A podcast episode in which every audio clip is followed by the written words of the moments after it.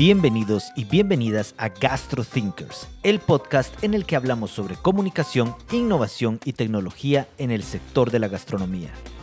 Mi nombre es Cristian Galicia y hoy me acompañan Mariano Codoñer y Ronald García, dos jóvenes emprendedores que unieron sus marcas para crear una experiencia gastronómica única en la ciudad de Guatemala. Terra Nostra Pizzería Gourmet y Pizca Patisserie.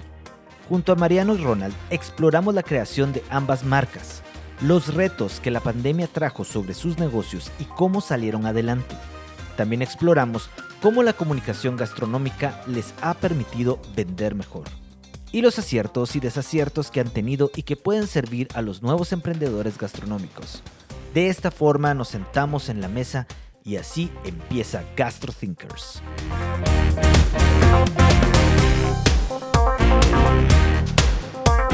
Mariano, Ronald, bienvenidos a GastroThinkers. Muchas gracias. Muchas gracias por la invitación, Cristian.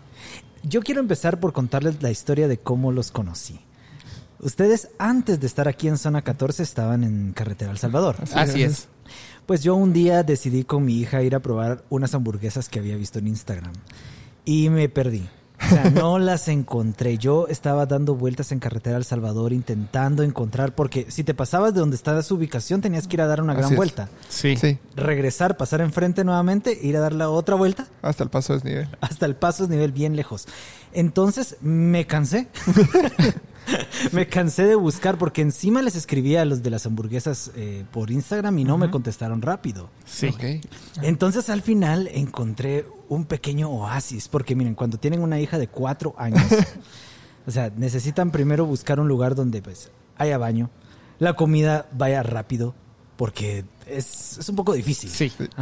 entonces, sí, el nivel de paciencia es diferente. Sí, entonces tengo hambre y tengo hambre. Ya era hora de almorzar, entonces dije, vi que ahí decía Pisca y Terra Nostra. E, eso fue lo primero que vi, Pisca y Terra Nostra. Y yo me acordé haber visto en las redes sociales a Terra Nostra y dije, ahí venden pizza.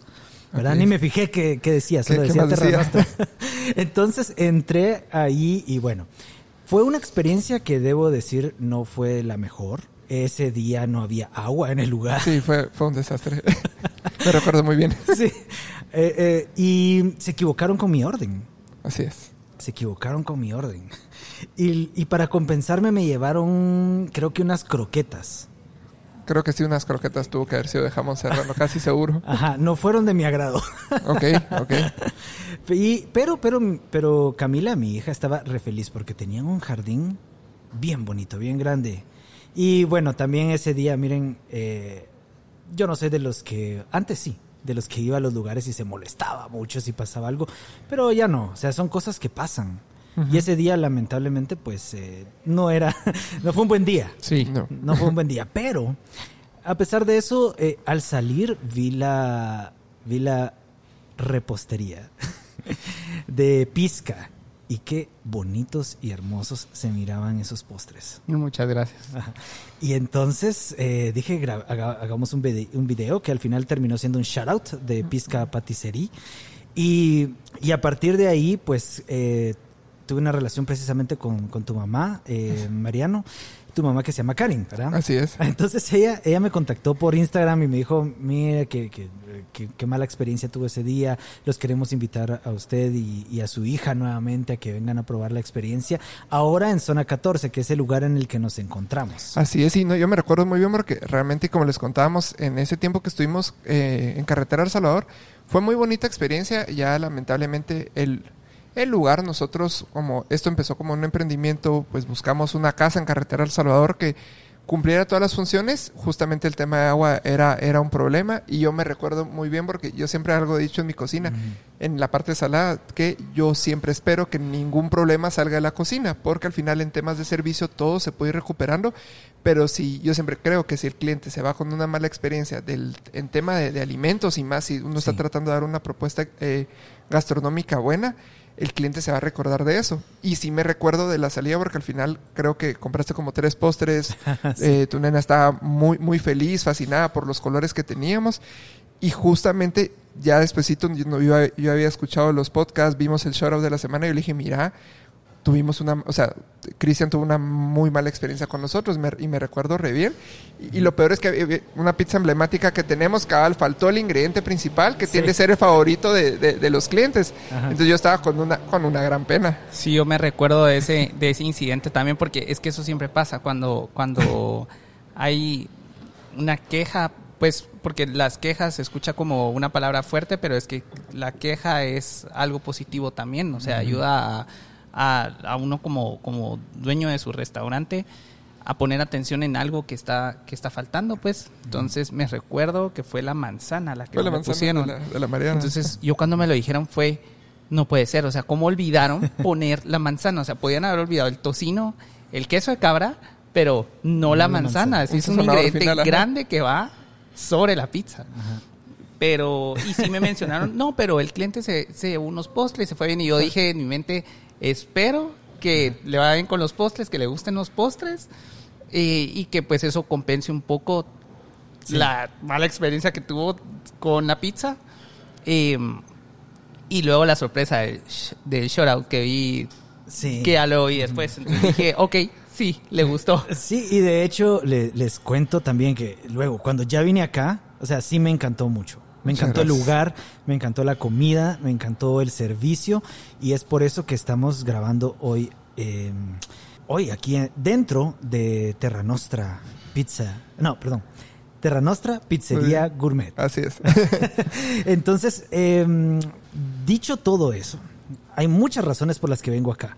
Y una de ellas es que tras escucharlos un poco el otro día que vine, me interesé en contar su historia. Son jóvenes, talentosos, con una visión innovadora para dos de las ofertas gastronómicas más conocidas, como lo son la pizza y los postres. ¿Cómo se sienten? Eh, la verdad es que ha sido un, un reto. Un reto. Un reto porque son dos eh, comidas que como pueden ser muy gourmet, también pueden ser muy comerciales. Entonces, eh, eso ha sido un reto realmente eh, nuestra propuesta porque al inicio sí no muchos No. creían cómo íbamos a fusionar una repostería y la pizzería. y la pizzería, ¿verdad? Entonces, eh, sí. Sí. ha sido un reto. Creo que Ronald dijo justo la, la palabra, es que fue un reto desde el inicio. Desde el punto de vista económico, muchas puertas se cerraron, es algo que yo digo. O sea, el, el- el tema de emprender no es fácil, se cierran muchas puertas. La propuesta gastronómica que traíamos después de haber estudiado con Ronald y pues encima somos administradores graduados, mucha gente no creía en eso y siempre uno se topa siempre con el, hombre, ¿cómo, cómo se les ocurre hacer algo así? ¿Cómo van a vender eso? Y el, siempre el no se puede, está, es lo primero que le dicen eh, a uno. Pero algo que sí somos, somos necios en el buen sentido de la palabra. Eh, tenemos mucha determinación con lo que hacemos y siempre hemos trabajado en equipo, justamente con, con mi mamá. O sea, somos tres personas que nos gusta trabajar y sabemos los productos que tenemos. También somos muy críticos con, con lo que hacemos. Creo que es una gran ventaja de, de- de ser tres socios, que al final siempre decimos son decisiones de dos, de tres. Entonces, si a dos no le gusta, el tercero pues mira qué hace para cambiarlo y mejorar pero sí, ya, ya de cuando empezamos ahorita, sí ha, ha- ha caminado mucho el proyecto. Hoy quiero que hablemos sobre un tema que me apasiona mucho y es la construcción de marca. Y para eso me gustaría empezar por el plato fuerte, la pizza, es decir, Terra Nostra Pizzería Gourmet. Mariano, ¿cómo nació la idea de esta pizzería? La idea de la pizzería nace realmente tras un viaje que eh, hicimos de estudio en Sao Paulo. Eh, mi mamá estuvo mucho tiempo en una industria farmacéutica que su sede era en Brasil. Ella vino con este concepto de, de- de pizzerías gourmet eh, en, en Brasil, cosa que tal vez no, no es lo que uno tiene en la mente.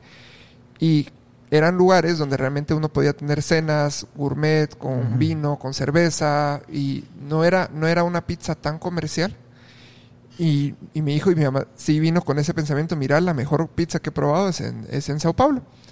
Fuimos, estudiamos, descubrimos por qué nos decía lo que nos decía y también eh, pues traemos la idea de, de- hacer esta pizza gourmet y de la parte de gastronomía salada, eso sí se lo debo mucho pues a- en parte a Ronald porque él me decía, como Pizca lo empezamos antes y él sabía que no me gustaba no me gustaba la parte de, de construir gastronomía, de, de construir repostería. Me dijo, es que eso no es lo tuyo, lo tuyo tiene que ser, es la comida salada y sé que te gusta. Entonces me metí de lleno, eh, ya traía ciertas recetas que había trabajado. Me enamoré, el tema, el tema de me enamoré de la pizza suena chistoso, pero para mí la pizza siempre ha sido un plato que no te comes solo. Siempre lleva conversaciones, siempre son reuniones de familia, siempre cena con tu pareja. O sea, son... Eh, cuando yo era joven sí la comía solo. No, de que se puede, se puede. De que se, pero pasa eso, o sea, uno se puede comer la pizza solo, pero Sí. se la va a disfrutar más en compañía. Y eso fue algo que nos gustó del tema de la pizza, que íbamos a recibir comensales, no necesariamente que iban a llegar a comer solos, Sí, siempre llegaban en, en pares en adelante. Pues sale el concepto de pizzería gourmet y fue meterme lleno eh, en ese tema, hacer la construcción de, de- de las masas de distintos sabores que tenemos en, en el menú, buscar salirme de la, digamos, de la gastronomía italiana clásica, en eso me refiero, o a las pizzerías clásicas, me refiero a eh, colocar pepperoni, que es solo la típica pizza de que lleva arugula por encima, quitar el tema de... eh, de la hawaiana, quitar todo, todo, es todo lo triado de la pizza y construir, ok, hagamos procesos, hagamos recetas que le podamos colocar encima de la pizza, porque encima sobre la pizza se puede colocar cualquier cosa. Yo te, te voy a interrumpir un momento ahí porque está pasando un avión. Sí, Y ese sí se escucha. ese sí se escucha.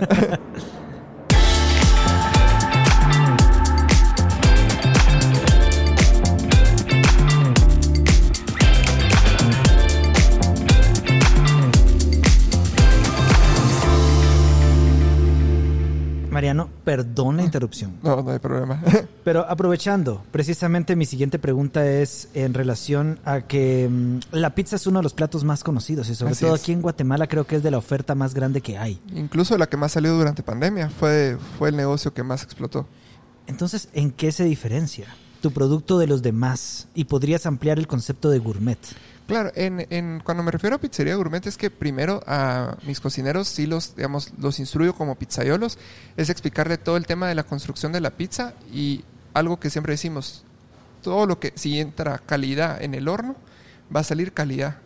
Y a eso me refiero, de- de que todos los procesos que hagamos sean con la mejor materia prima, que primero no solo coloquemos ingredientes solo por colocar, sino es, si vamos a hacer eso, o sea, tiene que tener un por qué le vamos a colocar el ingrediente. Y aparte de eso, yo siempre les digo, tenemos que hacer producciones o crear recetas que podamos colocar encima de la pizza. No es únicamente voy a agarrar un jamón y se lo coloco y ahí está. No, es realmente pensar cómo podemos eh, hacer una combinación de sabores que guste a la gente basándonos en, ahí sí, en el tipo de gusto que tiene. Ahí, ahí tengo clientes que son más de sabores más fuertes, clientes que son de sabores más agridulces, e ir buscando esas combinaciones de sabores con procesos que existen adentro de la cocina. Y eso ha sido como parte del, del- del reto y el concepto de pizzería gourmet que hemos hecho. Una de las pizzas que más me he disfrutado acá es la de, la de quesos.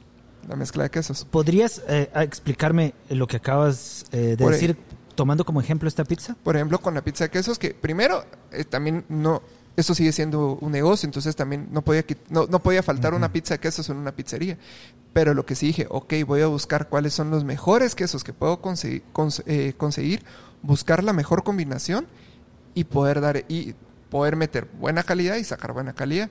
Entonces fue, fue de seleccionar, en verdad, me puse a buscar todos los quesos que podía encontrar en el mercado para buscar cuál era la mejor combinación en temas de salado, en temas de sabor, cuál se derrite más, cuál se derrite menos, cuál concentra su sabor, cuál se gratina mejor en el horno, cuál únicamente se derrite y poder llevar ese producto pues al platillo final que yo creo que sé que te encantó esa pizza cuando la probaste. ¿Cuál, ¿Cuáles son los quesos que lleva esta pizza? Esa lleva, lleva queso asiago, que lleva provolone, romano, parmesano y el queso que es insignia del restaurante, que es una es un queso brasileño que se llama catupirí, que lo hacemos desde cero aquí en el, en el restaurante. Otra cosa que me llama mucho la atención de tus pizzas es la orilla. Eso pues es, es parte. Dentro, dentro de los estudios y algo que me gustó es que eh, Brasil o la, la, la, la escuela que yo tengo es salir fuera de la tradición italiana, es como us- usar las bases de, de una cocina italiana con la innovación americana. Entonces, ¿qué pasa? Porque incluso nosotros la pizza tanto la podemos estirar, la podemos estirar abrir ya sea con manos o con rodillos, y lo que permite la innovación americana es poder hacer orillas que sean llamativas y que creo que has visto que son muy variadas, Ajá. y es parte también hacer rellenos, pero no solo le voy a colocar o queso, sino es buscar qué mezcla de quesos puedo colocarle en la orilla y dando formas que sean interesantes, que incluso terminen de combinar bien o no con el, con, con el plato final.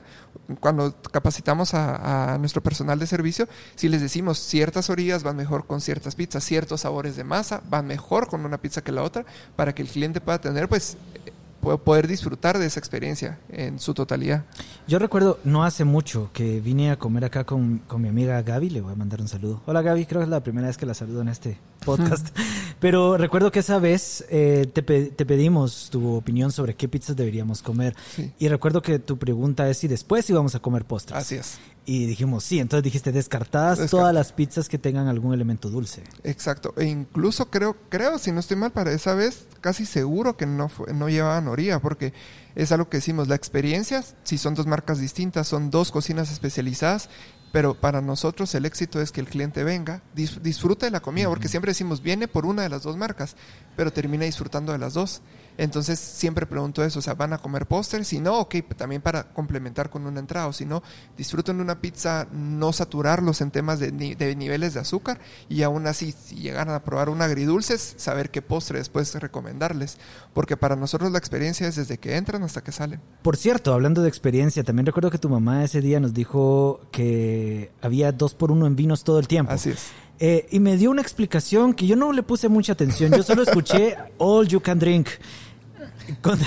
Pero recuerdo que había una razón para eso. ¿Cuál era? No, que, el propósito de que la, la, pizza es un, es un, platillo que no solo se disfruta con cerveza. Yo soy, yo soy feliz tomando pizza con cerveza. Es una combinación que, que, me gusta mucho. Pero parte de, digamos, del concepto de pizzería gourmet es que un buen vino acompaña a una buena pizza. Y al final es eso, es buscar la combinación de, de, de bebidas, a crear ese mariaje entre las bebidas que tenemos, incluso con los cócteles, con la, con la comida que tenemos. Por eso generalmente mantenemos la promoción permanente de 2 por 1 en copas de vino y casi y a partir del jueves mantenemos las promociones de 2 por 1 en cócteles para que también pues al final decimos el cliente viene a disfrutar de la comida acompañado de una buena bebida. Mariano, hablemos de tu formación. Entiendo que te preparaste en Italia. No, yo estuve. Entendí mal. Sí. no, yo me gradué. Bueno, yo soy administrador de hoteles y restaurantes. Me, me gradué de la Landívar aquí. Luego saqué, durante ese tiempo tuve un curso en España, en Barcelona. Saqué un curso de gastronomía en México y mi formación específica como chef pizzaiolo fue en Sao Paulo, Sao Paulo, ah, Brasil. Yo, yo, yo, había escuchado algo del sur, pero pensé que era en el sur de Italia. No, no, no, sí, no yo me hice en chef. el sur de América. yo me hice chef pizzaiolo en Sao Paulo. Fue, fue una experiencia realmente muy gratificante y ahí es donde realmente donde logré descubrir ese mundo bonito que tiene la pizza, ir más allá de, tradiciones, sino realmente explorar. Y ahí fue donde encontré para mí el, término de pizzería gourmet, ahí fue donde lo encontré. ¿Y pizzaiolo significa la, alguien especializado en es especializado en pizzas, así es. Sí.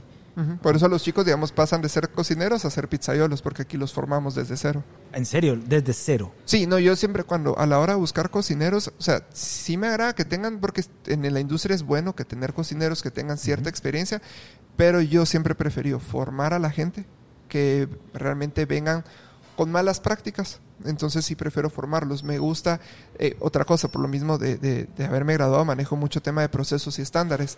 Entonces prefiero enseñarles a los chicos porque también soy fanático de los costos y de la administración financiera. Entonces me gusta todo trabajarlo así medido. En GastroThinkers nos gusta que los nuevos emprendedores aprendan de las historias que contamos acá, pero también de los tropiezos. ¿Cuáles han sido los aciertos y cuáles han sido las lecciones aprendidas? Uy, ¿dónde empezamos?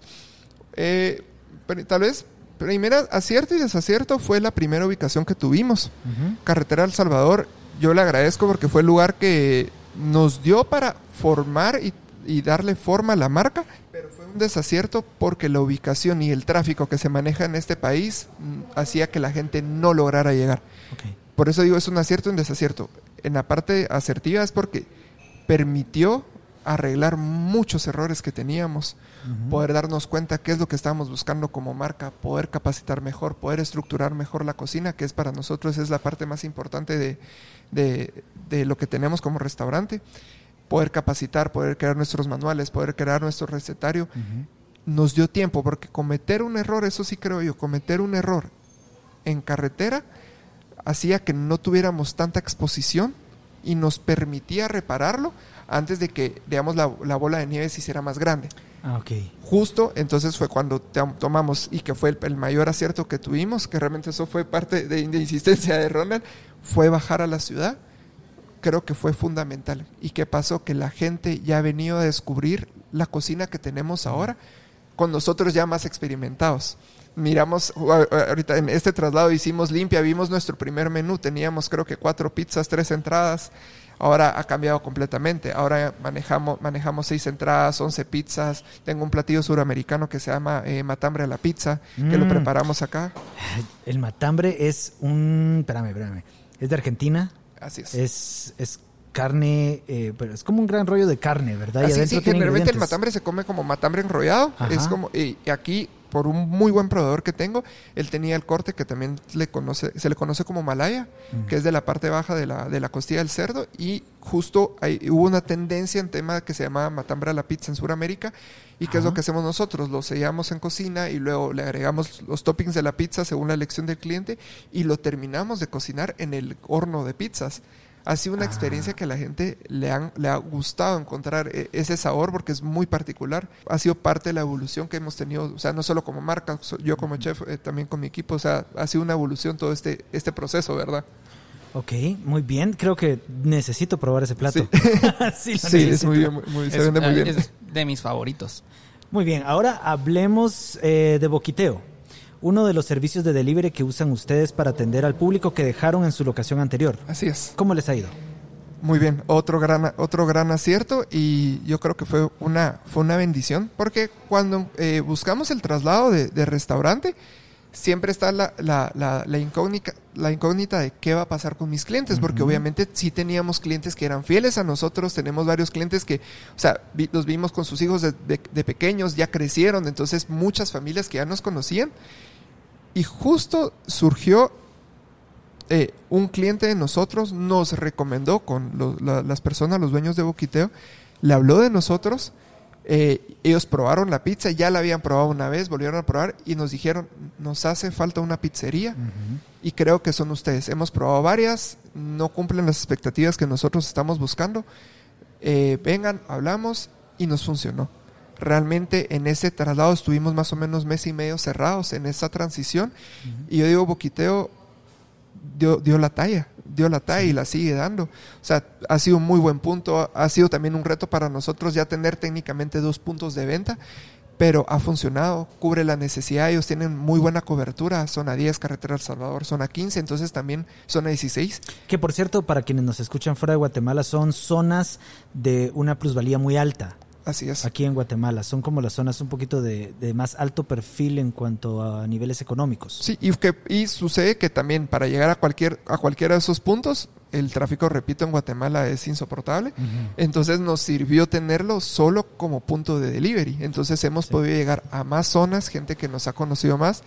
¿Y que, qué ha pasado ahorita que estamos en zona 14? Ok, yo pedí una vez en Boquiteo y ahora quiero ir al restaurante. Porque si algo pasa con temas de pizza es que la gente, antes de ir a un restaurante en temas de pizzería, prefiere pedir eh, primero servicio a domicilio y si le gustó, llega al restaurante. Mm. Eso pasa muy seguido. Muy interesante. Por cierto, yo quiero entrevistar a, a sus amigos de momento, de Boquiteo, más adelante en el podcast. Me interesa mucho porque su concepto, eh, pues prácticamente es como una dark kitchen. Sí, es una dark kitchen próxima. Ajá. Y, pero eso quiere decir que ustedes tienen a un pizzaiolo en Sí, ese lugar. Dos, tenemos a dos. Eso es lo, lo bonito, que ellos nos dan, nos dan un espacio, obviamente hay, hay una negociación de por medio, pero eso sí, los pizzeros son de nosotros. Eso es importante, o sea, la materia prima, los pizzeros, todos los procesos son nuestros. Ellos se encargan de despachar el producto bien, dárselos al servicio de ellos y, y que llegue en las mejores condiciones a cada, a cada casa. Pero sí, sí son pizzaiolos entrenados por nosotros. Mariano, y para tener una idea, ¿qué porcentaje de las ventas de, de Terra Nostra representa Boquiteo versus restaurante? Tal vez representará entre el 10% del, del total de las, de las ventas que tenemos aproximadamente, si no es que un 15%. Porque eh, meses buenos, meses malos, ahorita en temporada de lluvia, justo platicábamos antes de, de dar inicio, pues no es, no es la mejor temporada, pero previo a eso em, generábamos muy buenas ventas. Muy bien, para ingresar a Terra Nostra primero debes pasar por Pisca, Pisca. Patisserie. Por pizca baticería. Un acogedor espacio en el que los postres de Ronald son protagonistas. Recuerdo que me contaste en alguna ocasión, eh, Mariano, que colocar a Pisca en ese lugar fue pensado. Sí. ¿Qué valor agrega a Terra Nostra el que esté en esa ubicación? Es algo que siempre hemos dicho, que todo lo que se hace acá, todo está pensado. Y el, el hecho que esté pizca al inicio es lo primero que va a entrar a, los o- a la vista del cliente, son los postres. Va a llegar, se va a sentar, va a comer, pero va a seguir pensando en los postres. O sea, es un paso obligado sí o sí para llegar al restaurante eso. ¿Y que ha hecho? Empuja a que el cliente pida un postre. Y hace algo que yo siempre he dicho, el valor uno de los valores agregados que tiene el restaurante es que somos un restaurante que sí vende postres. Yo puedo decir con toda la tranquilidad y la seguridad, el 95% de mis clientes que vienen a consumir se llevan un postre. Y es algo que generalmente no sucede. Porque ahí sí son, son llamativos, le gusta a la gente y obliga, o sea, es, eh, eh, como que obliga a la gente a, a, pedirlo y como yo digo, es una, es una joya lo que tenemos, la gente se va fascinada. Entonces, viene tal vez por Terra Nostra, pero va a volver por Pisca o vino por Pisca, se queda Terra Nostra. Las dos marcas ahí sí que trabajan bien en conjunto. Muy bien, entonces vamos a hablar precisamente de Pisca al regresar de este... No es un corte comercial porque soy yo hablando de, de lo que yo hago, pero espero que disfruten de esta pausa. Hola, soy Cristian Galicia y soy comunicador experto en gastronomía. Mi objetivo es diseñar e implementar estrategias de comunicación efectivas para que tu proyecto gastronómico crezca. Si tienes una idea para un emprendimiento de comida o bebida, o ya tienes un negocio gastronómico pero te está costando vender, o tal vez no tienes tiempo para las redes sociales pero sabes que son importantes, entonces puedo ayudarte con asesoría para tu marca, administración de redes sociales o con talleres para que aprendas tú mismo a gestionar tus medios de comunicación. Ingresa hoy a www.cristiangalicia.com y hagamos juntos crecer tu negocio gastronómico. Sígueme en Instagram como Cristian G. Roca para aprender más sobre comunicación gastronómica.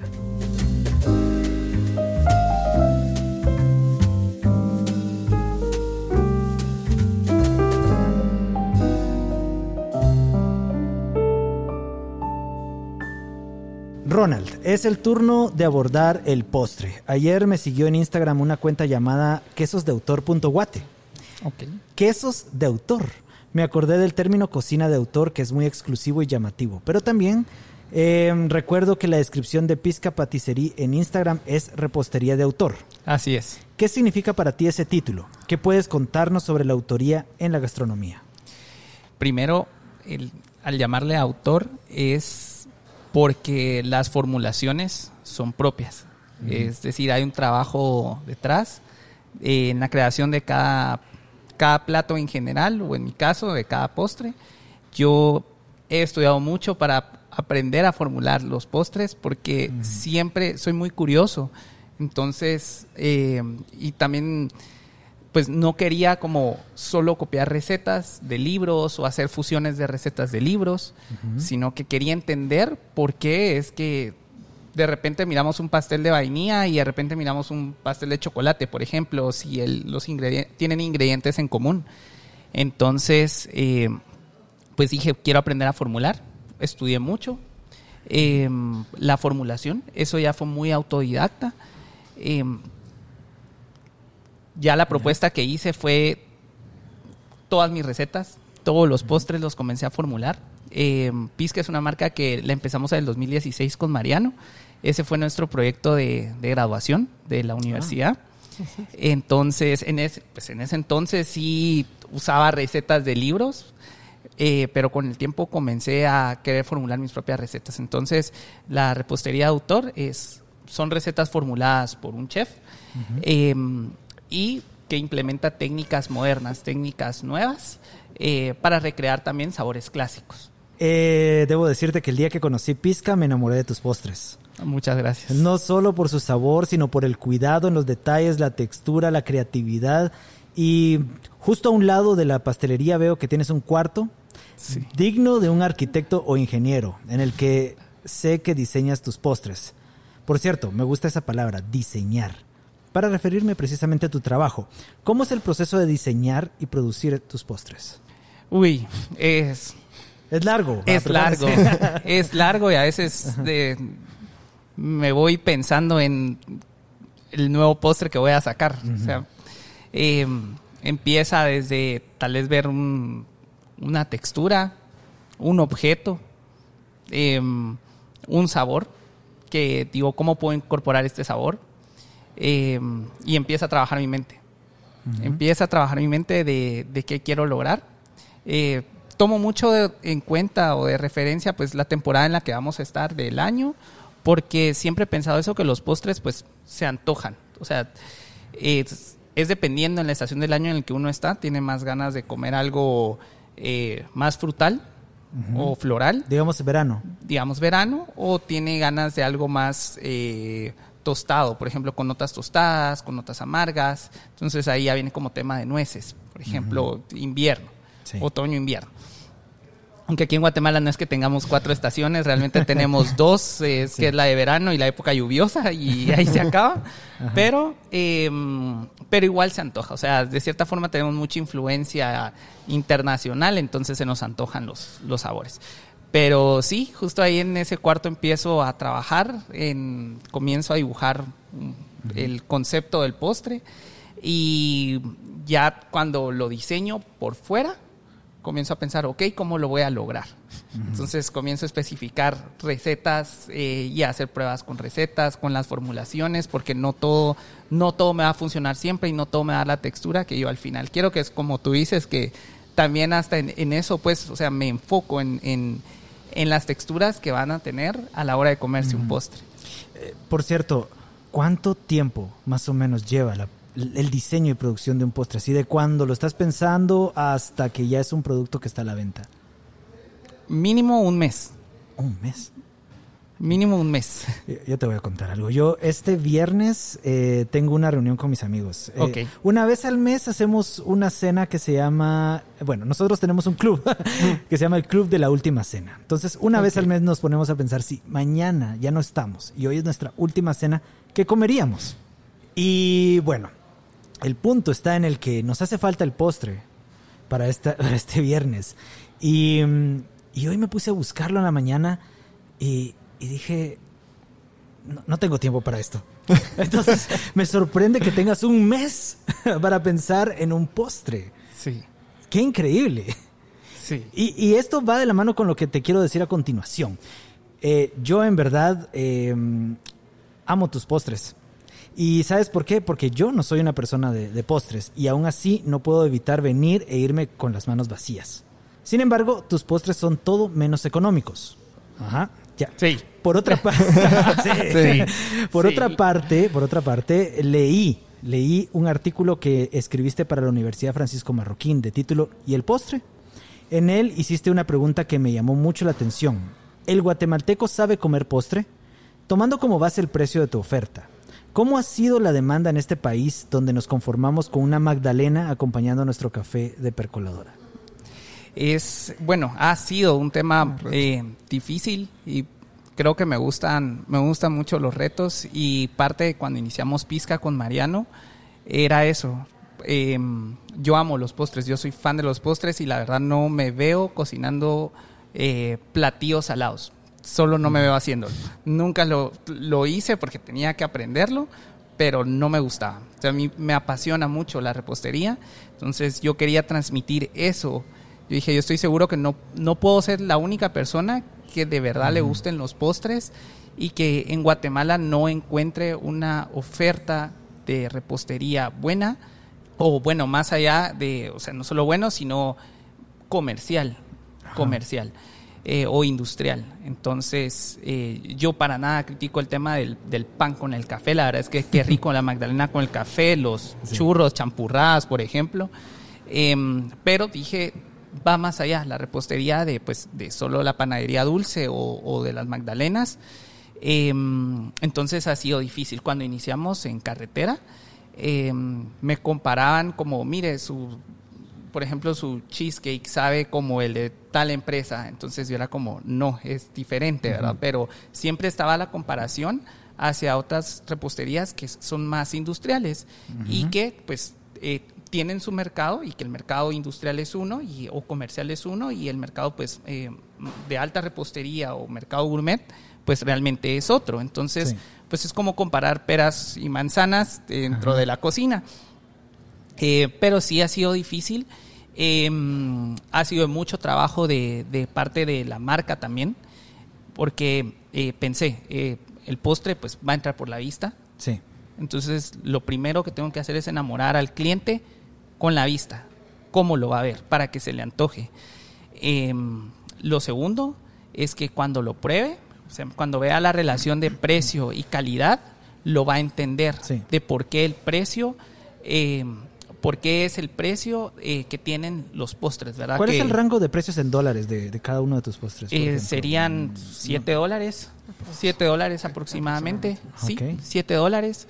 Em, son precios que las personas que van de viaje normalmente los pagan en, otros países.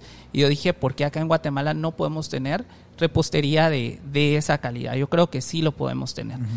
Em, pues eso, entonces ha sido mucho trabajo y de construirle alrededor, pues todo lo que es, eh, todo lo visual, todo lo, lo que lo que encierra los postres dentro de ese mostrador frío que está en la entrada, ¿verdad? Todos los detalles que tienen que haber hasta en la, hasta en la tienda, pues en la paticería. Dijiste algo muy importante que es eh, entra por los ojos. Sí. Y yo estoy actualmente dan, ofreciendo una masterclass que se llama Comunicación Gastronómica y utilizo ejemplos reales de las personas que están haciendo las cosas bien. Y uno de los, eh, yo le llamo las 10 ideas innovadoras que puedes aplicar en tu negocio.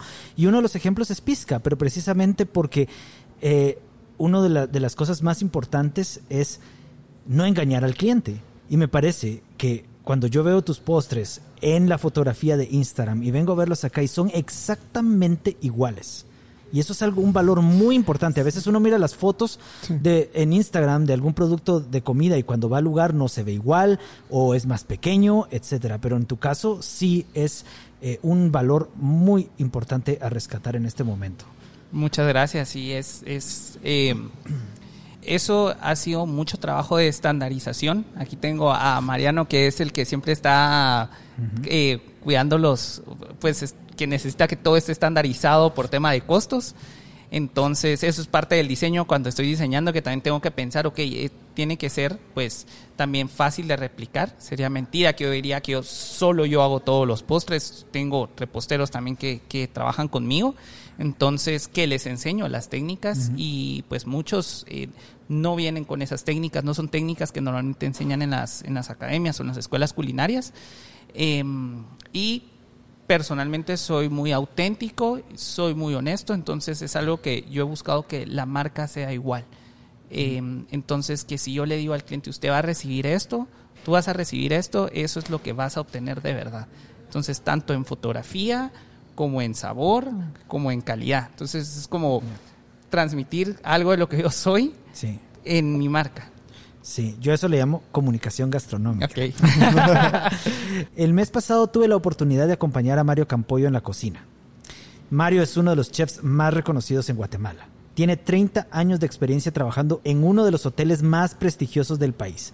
Esa noche cocinó junto a otros dos chefs y me pareció curioso que ninguno de los tres sabía que darían de postre esa noche.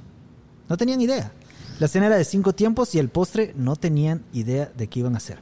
Entonces, regresando a tu artículo y con esta anécdota como reflexión, es tu momento para brillar y defender tu especialización como chef de alta repostería. Sí, ese artículo realmente lo escribí porque eh, sí me he dado cuenta que es, el postre siempre está, como lo puse en ese artículo, está en un apartado pequeño de 3, 5, eh, rescatando las recetas más clásicas sin buscar innovar o solo cambiémosle el queso del cheesecake o saboricemos el cheesecake con alguna mermelada y ya estuvo. Entonces el postre es igual importante porque va a cerrar, va a terminar la experiencia de la comida que tienen los comensales. Eh, no podemos dejarlo a un lado, no podemos decir cualquier cosa que sirvamos dulce o solo porque tenga azúcar es un postre. Sí. Porque hasta para con el azúcar hay que saber nivelar y que no resulte en algo empalagoso. Que claro, el, tema de empalagarse y, es pues personal, pero siempre hay un, un punto medio, hay siempre hay que buscar un balance. Entonces, eh, de hecho, uno de tus últimos postres hasta Chile tiene. Sí, tiene chile cobanero, el quetzal. Eh, entonces creo que eh, no, es un, no es un plato que, creo que hay que subestimar. eh, este, este último con el que se cierra, no hay que subestimarlo. Sé que muchos eh, restaurantes ofrecen su, en sus menús eh, los postres de esta forma porque no tienen a un chef repostero. Ya. Entonces ellos mismos crean, pero es lo mismo, o sea, hay especialidades y el chef repostero se especializa en crear postres y hay un trabajo eh, técnico y teórico detrás, hay mucho estudio para poder formular los postres y crearlos. Ronald, entiendo también que das clases a nivel universitario. Así es. ¿Cómo te ha ido con eso? Muy bien, muy bien en el sentido que he podido transmitir pues mi pasión por la repostería. Mis alumnos no sé qué tanto pensarán, yo creo que a los que les a los que siempre digo a los alumnos que les gusta aprender, pues lo, lo van a disfrutar y a los que no, pues me van a odiar un poco, pero sí sí ha sido un trabajo muy bonito poder transmitir eh, esto. Me he topado con alumnos que, que, también sienten pasión por la repostería y que justamente me preguntaban lo mismo que tú me preguntaste uh -huh. sobre el tema del precio, porque me dijeron, eh, pues me preguntaron cómo le ha hecho para poder vender sus postres, porque acá en Guatemala sí. yo he tratado de, de vender postres y no me los compran. Entonces les dije, va más allá de solo hacer el postre, o sea, es crear un concepto con el postre y enamorar a los clientes con los postres, ¿verdad?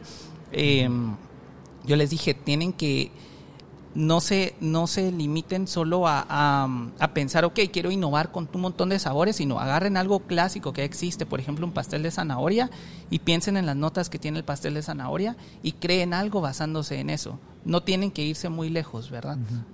Mariano, ¿cuál es tu postre favorito de pizca? Es la esfera de limón.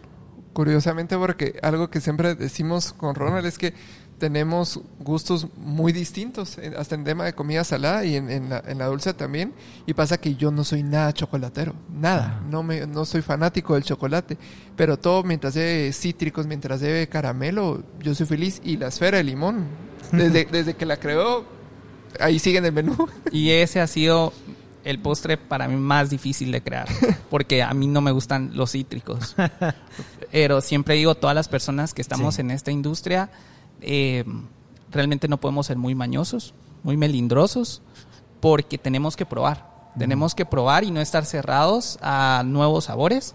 Entonces, para mí fue bien difícil crear el postre de limón, pero lo creé. Entonces yo dije, ok, yo espero que les guste a mis clientes y de hecho si todas las personas que les gusta el limón me dicen sí. está perfecto para mí es como demasiado limón y ha sido de los permanentes en el menú para finalizar Ronald Mariano si pudieran ofrecer un solo consejo a los nuevos emprendedores gastronómicos aquellos que tienen una idea o están empezando en este mundo cuál sería y por qué eh, yo el, el consejo es tal vez son dos o sea, pues, muy bien. crean crean en su proyecto y sigan y sigan trabajando en él porque al final eh, las partes negativas las reseñas negativas o sea todo todo pega pero sigan creyendo en lo que ustedes hacen y vayan haciéndolo y dedíquense dedíquense a eso de lleno porque sí trae o sea la, la satisfacción los resultados que trae son son muy buenos y hay que uh -huh. creer en lo que uno hace eso sería el, el, en breve el, el mejor consejo que le podría dar a alguien que está empezando en esta industria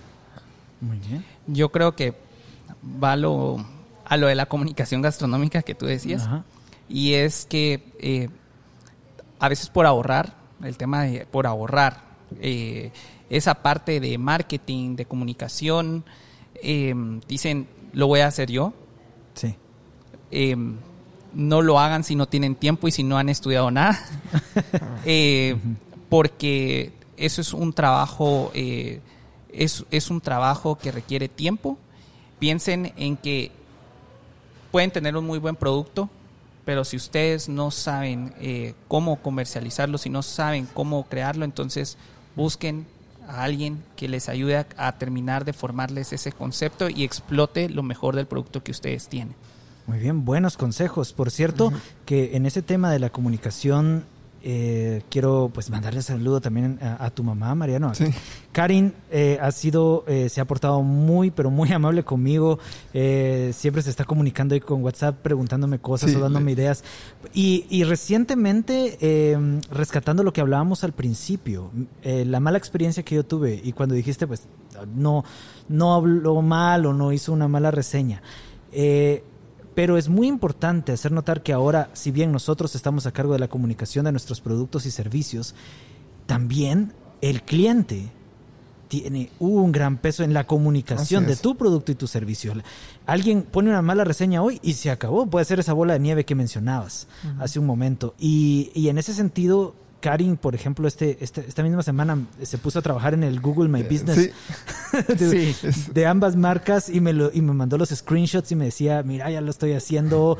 eh, y, y eso es muy bonito también. También ver que se están tomando el tiempo el es- y de hacer el esfuerzo para comunicarlo de la mejor manera los, las Ese ha sido un marcas. tema bonito en general de- hicimos el trabajo de los tres. Es que cuando empezamos esto, no sa- sabíamos qué queríamos hacer, no sabíamos hasta dónde íbamos a llegar y algo que siempre creo, o sea, uno solo puede hacer las cosas bien, porque es cierto. Pero nosotros sí, sí tenemos esto, o sea, porque trabajamos en equipo es que hemos llegado hasta donde hemos estado. Y así como mi, mi mamá realmente es súper tal vez innovadora y que se ha metido del tiempo que nosotros no tenemos para meterse al Google My Business, ella se dedica a eso, a estar viendo, a poder contestar a los clientes, dar respuestas pues corporativas lo más correcto posible. Si hemos tenido una, algo malo, si hemos tenido algo bueno, también estar ahí. Y cada uno se ha ido metiendo en, en distintas áreas. Todo el tema de, de- de marketing, de imagen, lo ha manejado Ronald. Y ahí sí que el tema administrativo financiero, que también es importante porque sigue siendo una empresa, lo he visto yo. Y ese, ese trabajo en equipo es lo que ha permitido pues que estemos aquí. Muy bien, muy bien. Vi- ¿Viste, Sara? La, di- la diversificación. Eh, No que aquí somos dos comunicadores. bueno, muchas gracias entonces Ronald y Mariano por acompañarnos esta tarde en. GastroThinkers y por habernos recibido en este hermoso lugar. No, es su casa. A usted, muchas gracias. Muy bien.